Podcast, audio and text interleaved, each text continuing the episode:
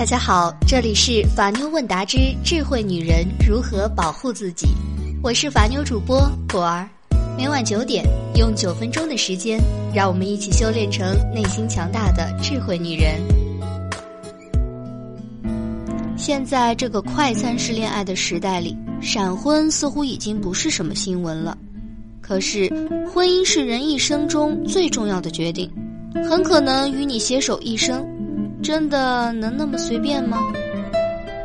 米兰昆德拉玩笑中说过，受到乌托邦声音的诱惑，他们拼命地挤进天堂的大门，但当大门在身后砰然关上时，他们发现自己是在地狱里。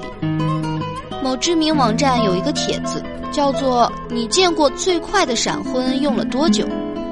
以下是网友的回复：我堂姐那年的腊月初九左右相亲，然后对眼了。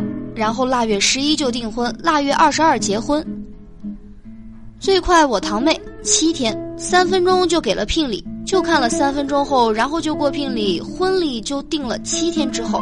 我一个多月，觉得太快了，现在后悔，正在为错误决定买单中。我同学元旦相亲见一次，后来工作关系一直异地，然后就靠手机联系。五一回家结婚，八月开始闹离婚，十月份离婚了。我发小十一的时候结婚，男的是土豪，跟我发小交往不到两个月结婚了。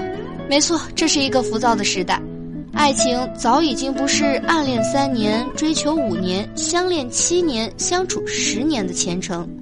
大家似乎都很着急，有好感就自动升级为喜欢。有点喜欢呢，就被称为爱情；动了心就冲上去表白，匆忙的在一起相处短暂的几天、几个月，然后就结婚。结婚没有几个月，发现不合适，又匆匆的离婚，然后各奔东西。近日，MSN 交友频道和全球第一华人婚恋网站联合发布了《中国都市年轻人恋爱婚姻行为调查》，调查结果显示。闪婚者闪离的比例竟然高达百分之六十五，闪离和闪婚是相伴相生的，双喜红未退，劳燕已纷飞。所以啊，果儿只能说，闪婚的时候，自然而然的就要想到闪离的结果。根据伯纳德·莫斯坦的刺激价值观角色理论，我们会从伴侣那里得到三种不同类型的消息。他们会影响亲密关系的发展。当伴侣第一次相遇，彼此的吸引力主要建立在刺激信息的基础上，包括年龄、性别、长相等外部特征。随后就进入价值观的阶段，吸引力取决于彼此态度、信念和相像程度。人们开始了了解彼此是否喜欢相同的美食、电影和度假方式。再往后呢，角色的相容性才变得更加重要。此时，伴侣们最终发现他们在养育方式、事业、居家等基本生活要务上是否一致。两个人相识后需要一段时间来充分了解彼此的共同点和差异。刚见面时，人们的感情主要受知觉到相像的影响。然而，随着时间的推移，实际的相像起着越来越大的作用，而且，热恋中的男人和女人们总是愿意向另一半展示自己最优秀的一面，而忽略对方的缺点和爱恋中的不足。时间久了，伴侣最初吸引人的品质就会出现幻灭，逐渐变成了惹人厌烦、恼怒的特点，这就成了致命吸引。在一场旋风式的恋爱中。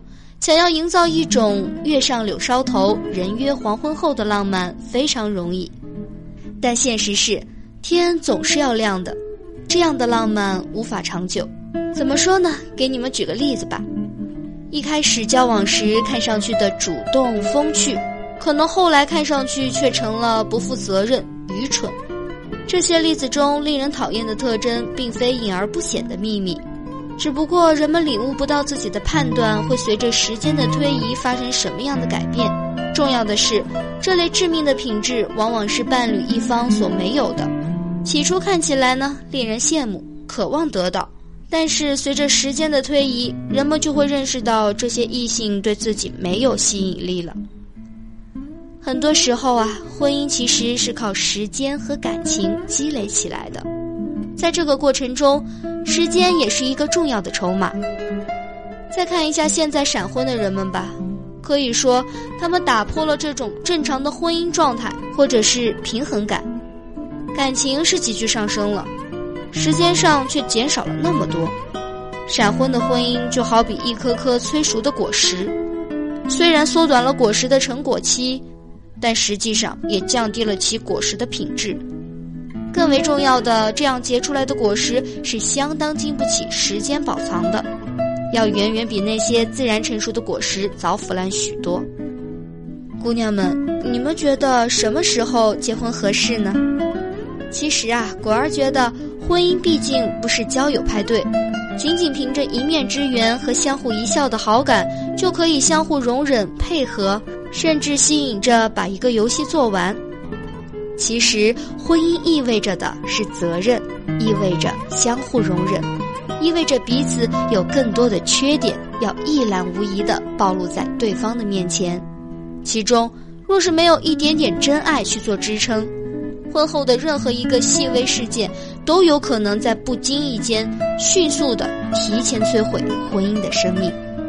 如此的婚姻，就好比是一个先天性头重脚轻的畸形，后遗症是从娘胎里带出来的，其严重性一定程度上是与时间成正比的。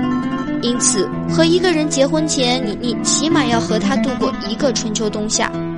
要达到能够结婚的状态，需要两个人都达到自我内心的安定。什么是安定呢？对新鲜的异性不再蠢蠢欲动，对生活的前路不再迷茫，已经经历过的感情或者是其他事已经达到自己预计的分量，决心靠谱而安心的过日子，这才是可以结婚的时刻。好的，今天的智慧话题就到这里。如果你在情感中遇到任何问题，都可以在下方评论区留言，或者搜索微信公众号“法妞问答”，三分钟百分百语音回复你的法律问题。如果想第一时间收听节目，一定记得点击订阅哦。